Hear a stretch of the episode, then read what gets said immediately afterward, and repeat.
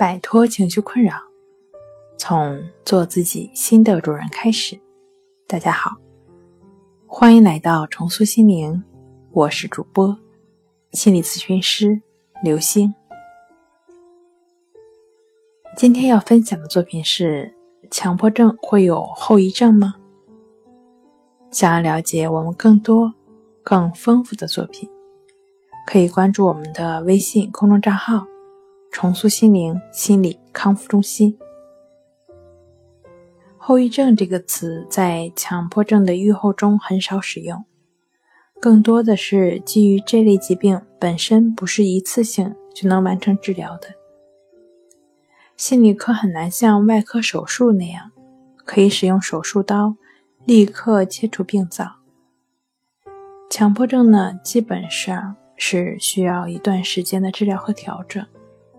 有的需要比较长时间的控制和调节，就像内科系统的高血压和糖尿病一样。更多的大家听到的所谓后遗症，可能是症状，还可能会在生活的某个阶段出现，属于症状的波动情况。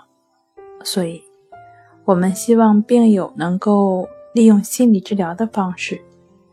其作用就是减少这些所谓的后遗效应，使病友能够更理解强迫症状，即使症状波动，也可以及早的应对调整。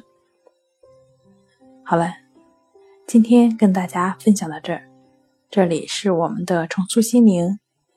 如果你有什么情绪方面的困扰，都可以在微信平台添加 S U 零一。一二三四五六七八九，即可与专业的咨询师对话。你的情绪，我来解决。那我们下节目再见。